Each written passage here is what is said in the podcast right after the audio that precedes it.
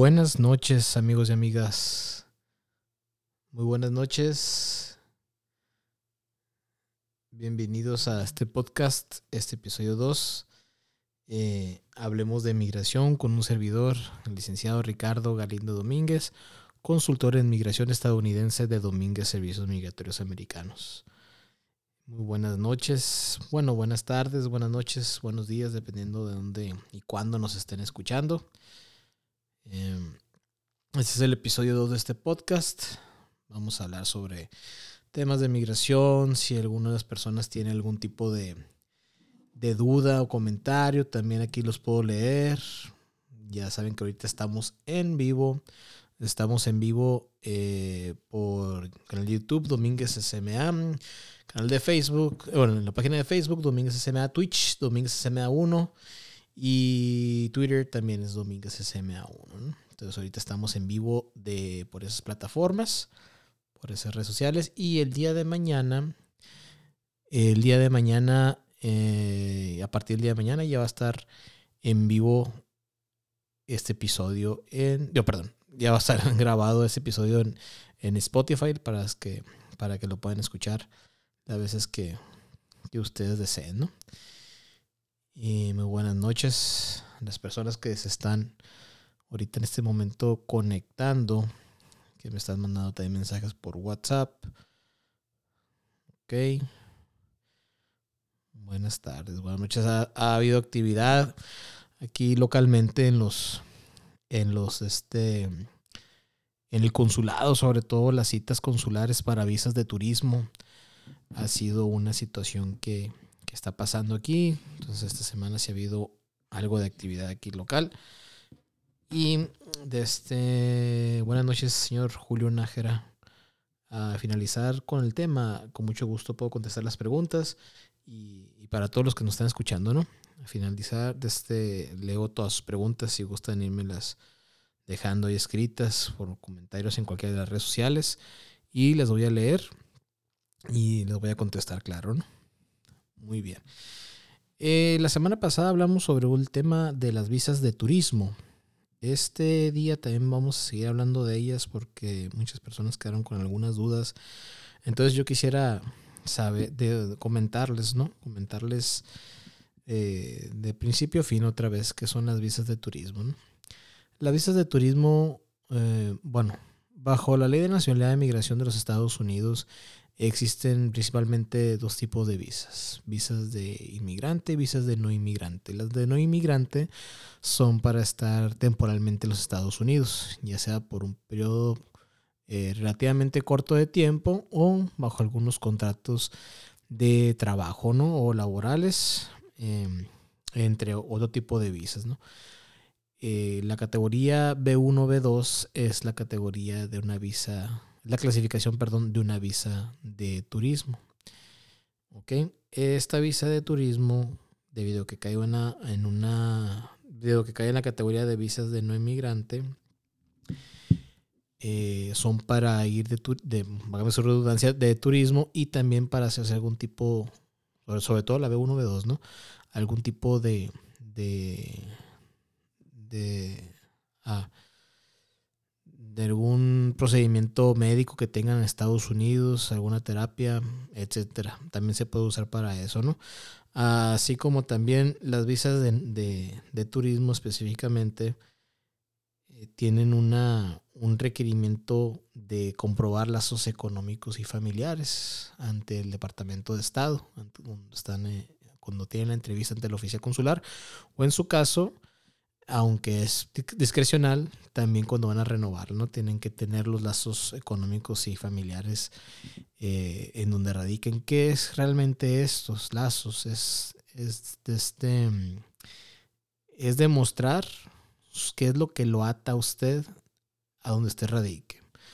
Demostrar el oficial que usted nomás quiere su visa de turismo para poder viajar a, nomás a, de compras, de vacaciones, si algún tratamiento médico o también puede ser, se puede usar para algún tipo de si van a alguna convención del trabajo o si van a algún de este en algunos casos también se puede ir a, hasta cursos de inducción, de capacitación en Estados Unidos con su visa de turismo y no hay ningún problema.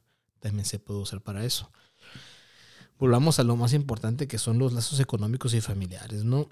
Eh, toda persona que ingresa al consulado o solicita algún tipo de visa de turismo, bueno, visa de no inmigrante y en este caso la visa de turismo, es un hecho que ellos se van a quedar y vivir, trabajar para allá en Estados Unidos. Es un hecho. Ellos se van a quedar en Estados Unidos más del tiempo establecidos o violar los términos de su visa, etcétera. Es un hecho. Ustedes, el, solicitante, mediante la documentación, la solicitud, como fue llenada la documentación y la entrevista, ustedes tienen que convencer al oficial consular de que esto no es cierto. ¿Ok? tienen que convencerle al oficial y hacerle notar que no, yo tengo una vida hecha aquí en México, yo nomás quiero la visa para ir temporalmente a los Estados Unidos de visita. Y muchas personas me preguntan, creo que esa es la, la, dos de las preguntas del millón de dólares, como, como lo mencionan, ¿no? Como se dice, licenciado, ¿qué documentos tengo que presentar yo para que tenga más probabilidad o que me la pruebes? Me preguntan, ¿no? Miren, no existe una lista de documentos así este, establecidos. No hay una lista que digan, con estos te la van a aprobar. No, no, con estos documentos te la van a aprobar. No, no existe tal. Ustedes tienen que demostrar con toda la documentación que ustedes crean que sirva para demostrar esto, que ustedes no se van a ir a Estados Unidos. Claro que lo más común es carta de trabajo, estados de cuenta bancarios, recibos de nómina honorarios híjola, comprobantes de domicilios, estados, eh, bueno, estados de cuenta ya lo dije, este, si tienen hijos, que los hijos estén en la escuela, los pagos de inscripción o de colegiatura, si están pagando un carro, y pago de Infonavit, hipotecas, etcétera. Entonces, eh, eh, con toda la documentación que ustedes crean que les pueda servir para comprobar eso, eh, eh, sirve, pues tienen más probabilidad que se la prueben, ¿no? Ahora bien, todo recae a la, al criterio del oficial consular. O sea, ustedes van a, van a establecer que ustedes no quieren, quieren quedarse más a Estados Unidos o violar los términos de su visa. Y, pero al final de cuentas todo recae en la decisión del oficial consular durante la entrevista consular o mm, eh, cuando se hace una renovación también la revisan. Pues.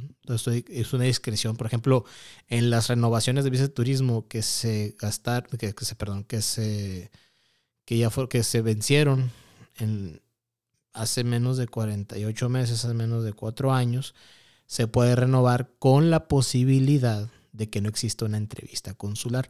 Posibilidad, no es regla.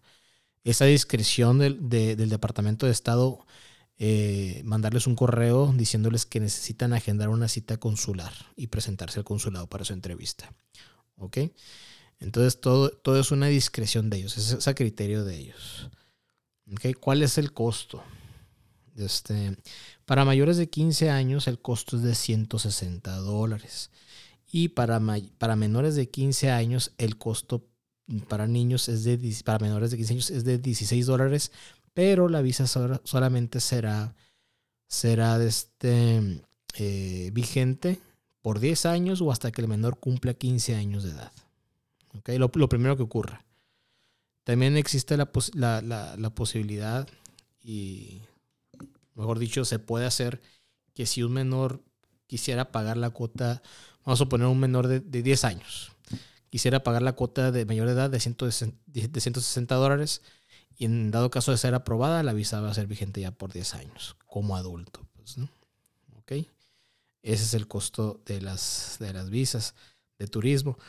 Y aquí toco un tema muy importante. Muchas personas eh, creen que, bueno, me preguntan, licenciado, ¿por qué la cuota que se paga el Departamento de Estado no es reembolsable? No es reembolsable por el simple hecho que es una cuota que ellos se usan para tanto el derecho de la entrevista como el, el procedimiento que, bueno, el derecho de entrevista conlleva todo lo que es entrar al consulado, que eh, todo lo que conlleva la entrevista, llegar ahí, que las personas te pasen, o sea, todo eso se va, se va pagando todo, no se puede reembolsar porque eso, eso conlleva la entrevista en sí. Pues, Por eso es un pago no reembolsable. Y muchas personas todavía, conozco varias personas que las han estafado diciendo que sí va a ser reembolsable y a la hora de la hora les hacen mal el trabajo y, y lamentablemente dos cosas pasan ahí. Queda el récord migratorio de por vida y pues claro que perdieron el dinero, ¿no? Y les niegan la visa por otro lado también. Entonces, el costo para mayores de 15 años es de 160 dólares y para menores de 15 años son de, 16 dólares y si de ser, dado caso de ser aprobada, va a ser aprobada por 10 años o hasta que cumpla 15 años de edad el menor. Lo primero que ocurre. ¿Ok? Existen dentro de algún de las visas de no inmigrante una cuota que se le llama tarifa de, reciprocidad. Esa tarifa de reciprocidad eh, es cuando un gobierno es cuando un gobierno extranjero impone cuotas a los ciudadanos estadounidenses para cierto tipo de visas. Eh, y, los, eh, y por esto los, Estados Unidos va a, imponer una cuota recíproca a ese país o al área de, visado también. Por ejemplo, en este caso de la visa de turismo no existe, no tiene una, una tarifa de reciprocidad, pero algunas visas de no inmigrantes sí la, sí la tienen. Entonces hay que estar muy abusados cuando, cuando andan tramitando un, algún otro tipo de visa de no inmigrante que cuente con esa tarifa de reciprocidad. ¿Cómo puedo saber yo si tiene esta tarifa? En la página del Departamento de Estado se pueden meter y se le puede poner nomás ahí tarifa de reciprocidad y, ahí, ahí, les va a salir, si es que tiene. Sale por país y por tipo de visa, ¿no? Entonces hay que estar muy, muy abusados con eso para tomarlo en cuenta, ¿no? Pero en este caso la visa de turismo no tiene ese tipo de tarifa, ¿no? ¿Cuáles son los requerimientos? Como ahorita lo mencioné en su momento, son los lazos económicos y familiares, ¿no? Pero el requerimiento, el requisito principal es tener el pasaporte de su nacionalidad vigente. En este caso hablemos de México, tener el pasaporte mexicano vigente. Muchas personas me preguntan, licenciado, ¿qué tanta vigencia tiene que tener mi pasaporte al momento de la entrevista? Mínimo tiene que tener seis meses al momento de esa entrevista, que, que aún le queden seis meses de vigencia y por lo menos seis meses, ¿ok? Eso es. Y los demás requerimientos, requisitos son, son estos, son de, los lazos económicos y familiares que deben de, de, este, de llevar a la entrevista consular, ¿no? Entonces, esos son los requerimientos principales. No existe, repito, una lista de documentos en donde digan, mira, estos documentos son los que te van a, te van a aprobar la, la visa de turismo es automático, es garantizado. No, no. Nadie puede garantizar algún tipo de visa. Absolutamente nadie. ¿Ok? Em, esa es otra de las preguntas que, muchas preguntas que me hacen a mí, licenciado. ¿Qué, qué, qué de este, eh, ¿Cuáles son las probabilidades que a mí me aprueben una visa de turismo? Yo, por ética laboral, no les puedo decir tanto por ciento. No, porque yo no conozco la vida de las personas. Yo conozco, por eso yo hago, yo hago citas antes de realizar el trámite, algún tipo de trámite migratorio, porque necesito conocer más a fondo el antecedente de las personas para, para este, emitir un juicio propio. Sin embargo, habiendo dicho esto, todo recae, repito, en la discreción del oficial consular. Ahora bien, si una persona tiene algún antecedente por haber intentado ingresar a los Estados Unidos, por haberse quedado más de un año en Estados Unidos o tiene algún otro tipo de antecedente, eh, quiere decir que esto recae bajo, están cayendo en un grado de inadmisibilidad bajo la ley de nacionalidad de migración de Estados Unidos. Muchas veces es necesario pedir un perdón migratorio. Ojo, no se confundan con las cartas perdones, que eso lo hablaremos en su episodio sobre perdones migratorios, ¿no? Pero muchas veces se pide un perdón migratorio y muchas veces, aunque tengas esa falta o ese delito que se cometió, porque realmente está tipificado como un delito, eh, mm, esa discreción del oficial consular. ¿no? A mí me ha tocado gente, clientes que yo tengo, yo tuve un cliente hace muchos años, yo creo que ya como unos 8 o 9 años, un cliente que fue deportado, estaba trabajando ilegalmente en, en Alaska. Estaba trabajando ilegalmente en Alaska y fue deportado. Mm, Después de un tiempo, él quiso sacar, cuando ya llegó conmigo y había intentado tramitar la visa de turismo, creo que unas tres, cuatro veces, si no me equivoco, cinco. Ya cuando vino conmigo, yo le hice el trámite. Fue muy extensa su solicitud. Se informó sobre todo lo, que había ocurrido. Fue al consulado y pues gracias a Dios le otorgaron su visa de, turismo, ¿no? En ese caso, él sí tenía un grado de inadmisibilidad por haber sido deportado, pero el oficial tuvo la discreción de, de, expedirle la visa de turismo, ¿no? Ojo, esto no quiere decir que el, que récord migratorio ya se borró. No, no. El récord migratorio es de por vida. Entonces aquí siempre, siempre, siempre, siempre, si alguna autoridad estadounidense le pregunta a ese tipo de personas, oiga, ¿usted tuvo algún altercado, un problema con el gobierno de Estados Unidos o con cualquier este, con problemas con migración o, de otra índole, hay que decir la verdad, hay que decir que sí, porque también encubrir algún delito también, también es malo pues, para su récord migratorio. Muy bien. Ok. La duración de las visas de turismo. Mm. Por estándar, con una visa de turismo es aprobada, lo estándar, no normal, es que esa visa sea vigente por 10 años, ¿no? Sin embargo, yo recuerdo haber leído, creo que en el manual de asuntos foráneos del Departamento de Estado o en algún lugar, sí, en algún lugar oficial, que la visa puede ser expedida entre 30 días a 10 años, que es lo, que es lo estándar. A mí me ha tocado muchos clientes que tienen algún antecedente, volviendo a los antecedentes, y van y tramitan la visa y bueno, te la vamos a aprobar por un año. Y luego ya al, los, al, año o al, año regresan, ahora te la vamos a aprobar por tantos años, por tres años, ¿no? O cinco años, y así se van yendo. Pero es una discreción del oficial, ¿no? También me ha tocado gente que se le han dado por, por un tiempo, aunque no tenga antecedentes, pero por ejemplo, no, no quiero decir que todos los estudiantes, ¿no? Pero sí conozco a estudiantes que que ya van a terminar la carrera y se las aprueban por el tiempo que les queda de estudiar y le dicen regresa cuando ya estés tú laborando. Y entonces esa es una discreción también del Departamento de Estado. Pero si ustedes van a su entrevista y les está aprobada y no les dicen absolutamente nada, quiere decir que fue aprobada por, por lo estándar, que son 10 años, ¿no?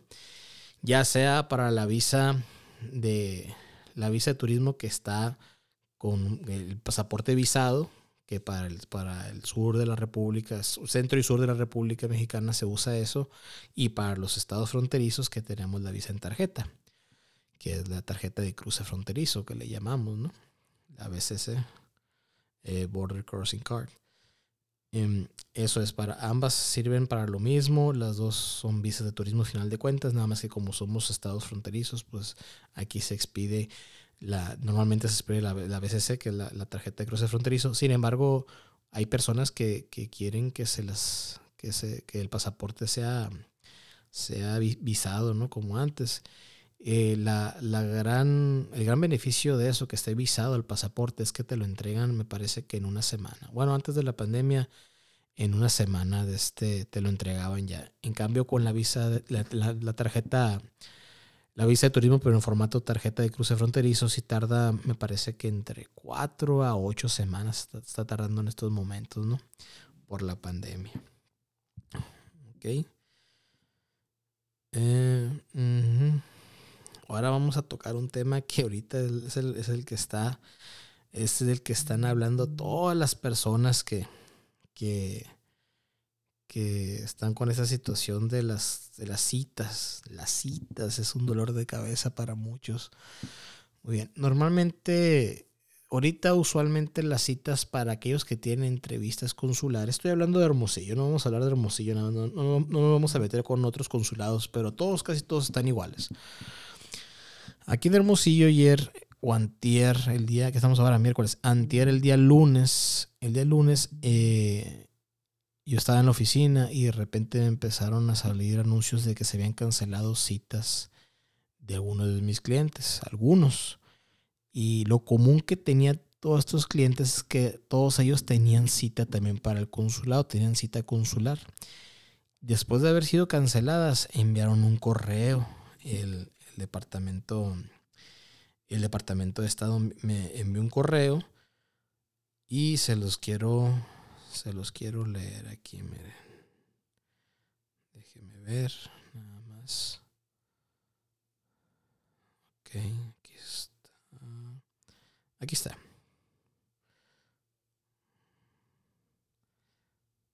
Mm, vamos a leer. Eh, el Departamento de Estado ha estado, bueno, mientras que lo encuentro, el, el, aquí está, aquí está, ya les mostré. Estimado solicitante, sus citas para solicitar visa han sido canceladas. Favor de no asistir a sus citas ya que los servicios de, no emergencia para visas de no inmigrante en el Consulado General de los Estados Unidos en Hermosillo han sido suspendidos. A partir de hoy, el Consulado General de los Estados Unidos en Hermosillo ha cancelado los servicios consulares de no, de no emergencia para visas de no inmigrante e inmigrante del 28 de febrero al 2 de junio del 2022. La embajada y los consulados van a continuar con sus servicios de rutina lo más pronto posible para obtener eh, lo más pronto posible para obtener información actualizada. Favor de visitar, nos dan un enlace ahí. Y no hay costo no hay costo por cambiar una cita de visa y los pagos de solicitud de visa son válidos por un año en el país donde se pagó la tarifa. Para programar su cita, inicie sesión en su cuenta de usuario, seleccione la opción continuar y sigue las instrucciones. ¿no? Eh, algunos solicitantes que buscan renovar sus visas en ciertas clases de visas pueden ser elegibles a la sesión de entrevistas, y como les estaba comentando ahorita, ¿no? Entonces, esto fue una, una, una sorpresa muy grande que, que, el consulado no va a hacer entrevistas consulares. Estamos hablando del puro consulado, no gente que requiera entrevistas consulares. No estamos hablando en el CAS, en el Centro de Atención a Solicitantes, para huellas y foto, que es es el, es el paso de la renovación de eso no estamos hablando, estamos hablando de personas que necesitan una entrevista consular, ¿ok? Entonces aquí el consulado de Hermosillo acaba de decir que entre el 28 de febrero y el día 2 de junio no van a llevar a cabo entrevistas consulares para visas de no inmigrante que no sean de emergencia, ¿ok? Entonces a muchos clientes se, se les canceló y tuve que reprogramárselas. Lo malo de todo esto, que las fechas disponibles para su reprogramación citas consulares, ojo, ¿no? estaban para abril del 2023. Muy alejadas, más del año de espera. Entonces, todas aquellas personas que necesitan una entrevista consular, ya sea porque la visa se les venció hace más de cuatro años, o que es la primera vez, o que su visa, su visa fue cancelada, o que se les perdió la visa, o que su visa, no sé, fue mutilada, etcétera. Todas esas personas que requieran una entrevista consular, así están las citas ahorita. Están para abril de 2023. Aquí por lo menos en Hermosillo, ahorita acaban de decir que desde el 28 de febrero hasta junio no va a haber entrevistas consulares en el consulado. Eso también a mí se me hace una llamada de atención. Yo creo que se debe al alto al alto número de contagios, ¿no? De, de, este, de, de lo que es el COVID ahora con el Omicron, que está la situación un poquito fea, ¿no? Del 28 de febrero al 2 de junio del 2022. El consulado, lo repito, el Consulado General de los Estados Unidos en Hermosillo ha cancelado los servicios consulares de no emergencia para visas de no inmigrante e inmigrante del 28 de febrero al 2 de junio de 2022. ¿Ok? No sé por qué dice inmigrantes y aquí no hacen trámites de, visas de inmigrante. Pero bueno, así dice el, correo. Muy bien. Em, esa es la situación con las, con las citas. Licenciado, me dicen las personas. Usted puede ver si hay citas más disponibles, más cercanas. Sí, sí estoy de vez en cuando. Bueno, todos los días estoy revisando, ¿no? Pero no estoy revisando todas horas. ¿Por qué? Porque eso, eso necesita estar cazando citas, a ver cuándo se abre una o alguien cancela una, ¿no? Pero sí, en cuanto haya una posibilidad, claro, se puede hacer para adelantar. Pero por ejemplo, aquí volvamos a los citas consulares. No, ahorita no hay. No hay, no existen. ¿Ok? Eh, muy lamentable lo que está pasando, mucho retraso. Sobre todo, yo tengo clientes que desde. Sí, tengo clientes desde abril del 2020 que están esperando su cita consular y todavía no pueden asistir. Entonces, eh, yo creo que también es un llamado para decirnos que hay un, mucho, un alto índice de, contagios y que lo que ellos quieren es que no se propague más y pues no, también se, vale, pues no.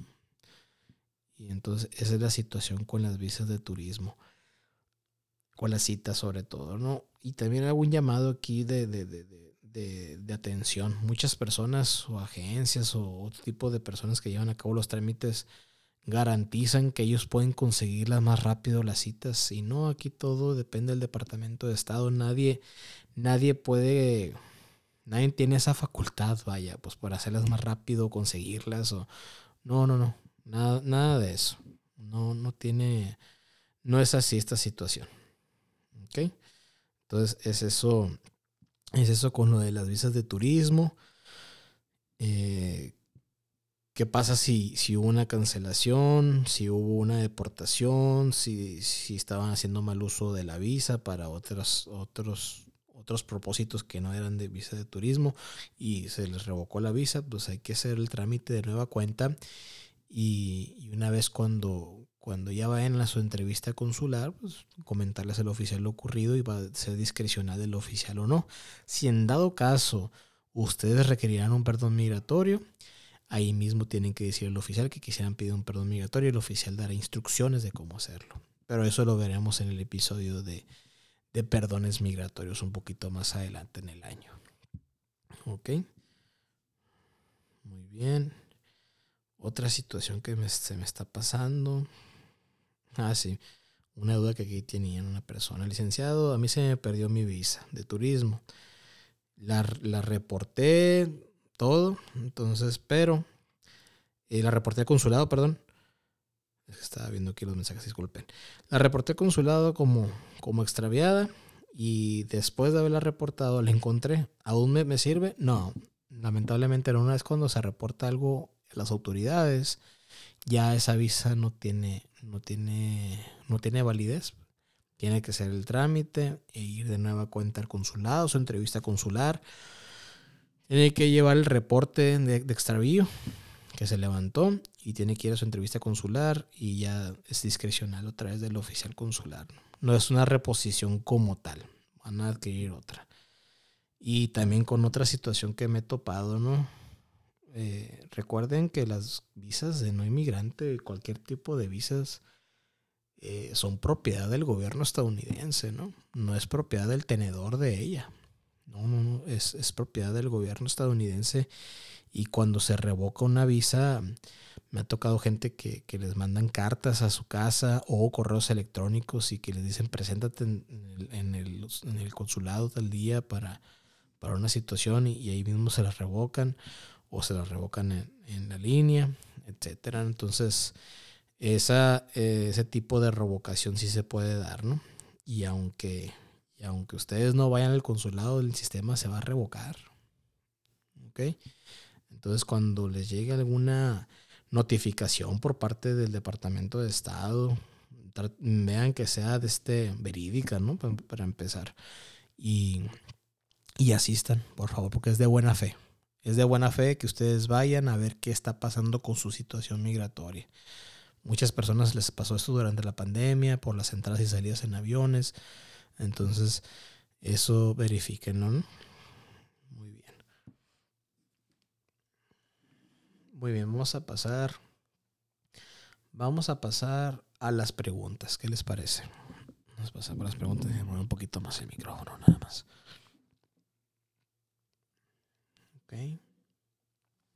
Julio Nájera dice, buenas noches, Julio Nájera. Cuando uno le aprueban la petición, ¿cuánto se tarda para que lo llamen a Ciudad Juárez? Muy bien, mire, una cosa es que le aprueben la petición, ¿no? La petición es el primer paso. Después de ahí siguen otros procedimientos, otro proceso que se tiene que hacer, otra documentación, tarifas, etc. Y después de hacer todo eso, que ya todo está bien, tarda como un año, año y medio en que llegue la, cita en Ciudad Juárez. Un año, año pasadito, vaya. Pues, Eso es lo que tarda, pero no sabría decir, no sé en qué parte del trámite usted se encuentra. Con mucho gusto puedo, le puedo generar una cita para revisarlo. Muy bien. Eh, Mirna AC. Yo quiero arreglar mi residencia. Tengo una hija ciudadana, pero fui deportada en 1900, bueno, en el 96, pero nunca he entrado ilegal al país. Ok, fue bueno.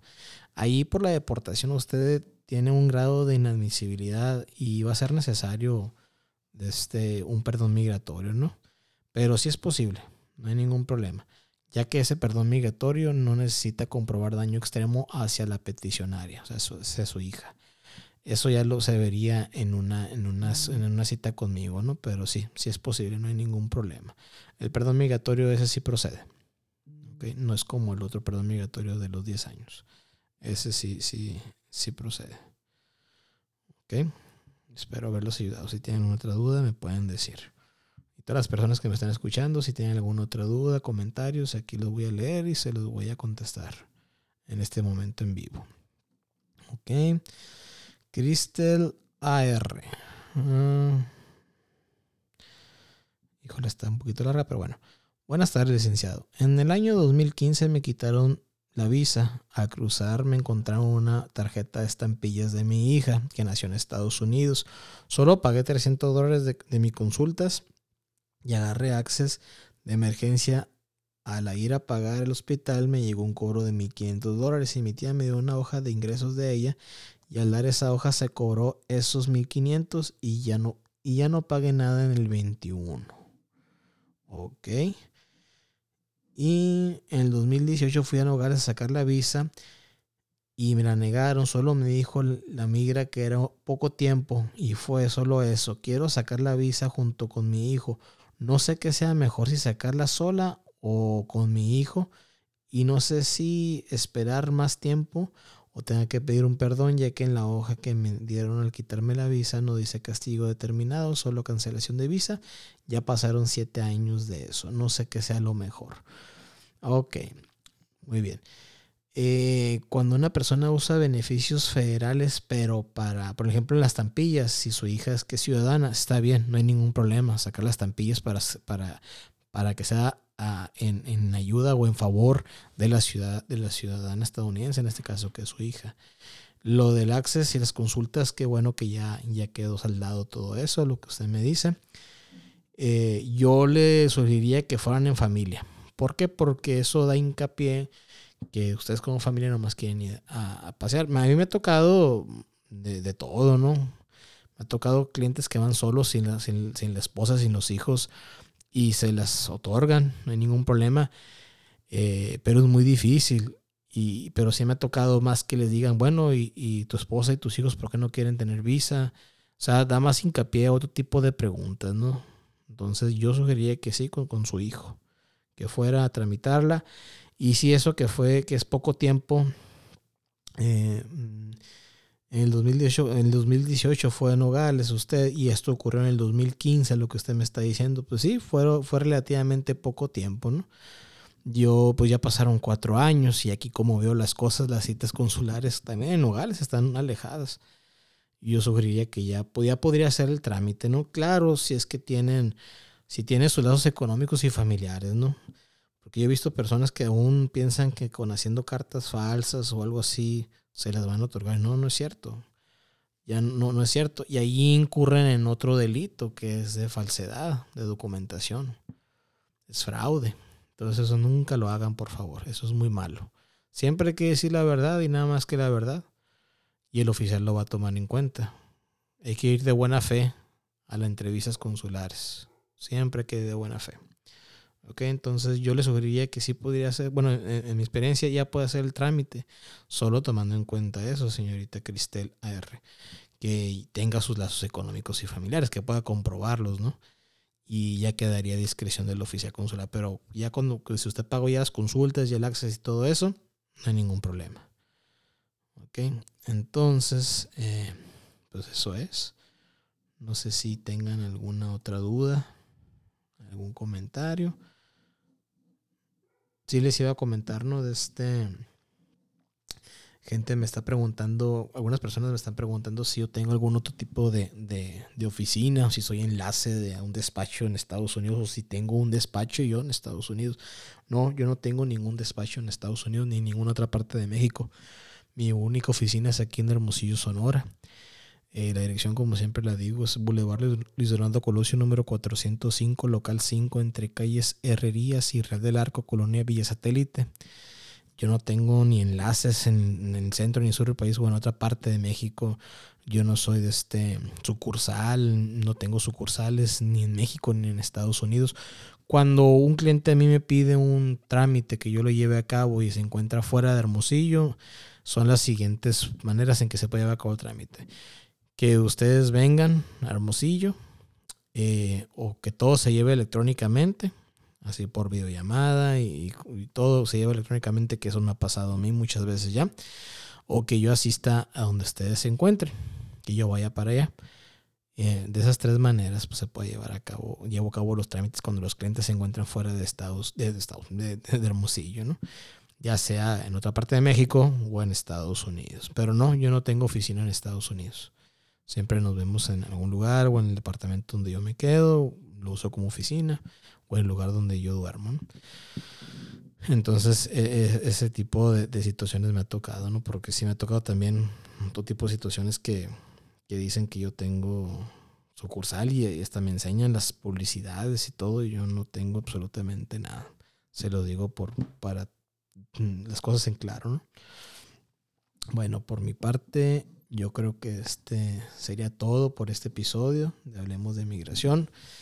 Eh, más quiero hacer un hincapié en lo de las citas, las citas consulares y las citas en el caso. Ahorita eh, estamos en unos, momentos, como lo dije en el episodio pasado, estábamos en unos momentos de, de, que no se sabe, pues no se sabe la situación real, cuando ahí está, mire, de un momento a otro se cancelaron las citas de un momento a otro tuvimos que reprogramarlas. O sea, todo es un poquito incierto en estos momentos por la pandemia, ¿no? Y mientras que esté así el, alto grado de personas que no se han vacunado, sobre todo, bueno, aquí necesitamos, en México necesitamos que el gobierno otra vez, estamos atenidos a ellos para que el gobierno abra otra vez días de vacunación. No digo que no lo están haciendo, sí lo están haciendo, pero pues sí sería mejor que estuvieran que ya estuvieran las farmacias como en Estados Unidos eh, esté vacunando a las personas, ¿no? Y en Estados Unidos las personas que no se han vacunado, pues por favor, eh, vacúnense. Porque sí, este es una situación de que mientras que haya más, mientras que haya mucha gente que no se haya vacunado, pues esta situación va a perdurar y pues nos va mal a todos. A todos nos va mal. No importa que usted esté en su casa, encerrado, a todos nos va mal, de una manera u otra. Directa o indirectamente. A todos nos va mal. Entonces aquí hay que seguirse cuidando, cubrebocas, lavarse las manos y vacunarse, vacunarse, vacunarse. Las personas que tienen en Estados Unidos que tienen la oportunidad de vacunarse, lo pueden hacer cuando ellos quieran. ¿Okay? Tienen esa, esa facilidad. ¿no? Eh, ya para, retirarme, pues les comparto las redes sociales en Facebook, YouTube y Spotify, Domínguez SMA. Bueno, Facebook, YouTube, Spotify y TikTok, Domínguez SMA. Instagram, Twitch y Twitter, Domínguez SMA1. La página web de la, de la consultoría es www.dominguezsma.com. Eh, los teléfonos de oficina, es el teléfono mexicano de oficina, es el 6621-230883 y el teléfono de oficina estadounidense es el 520-499-9849.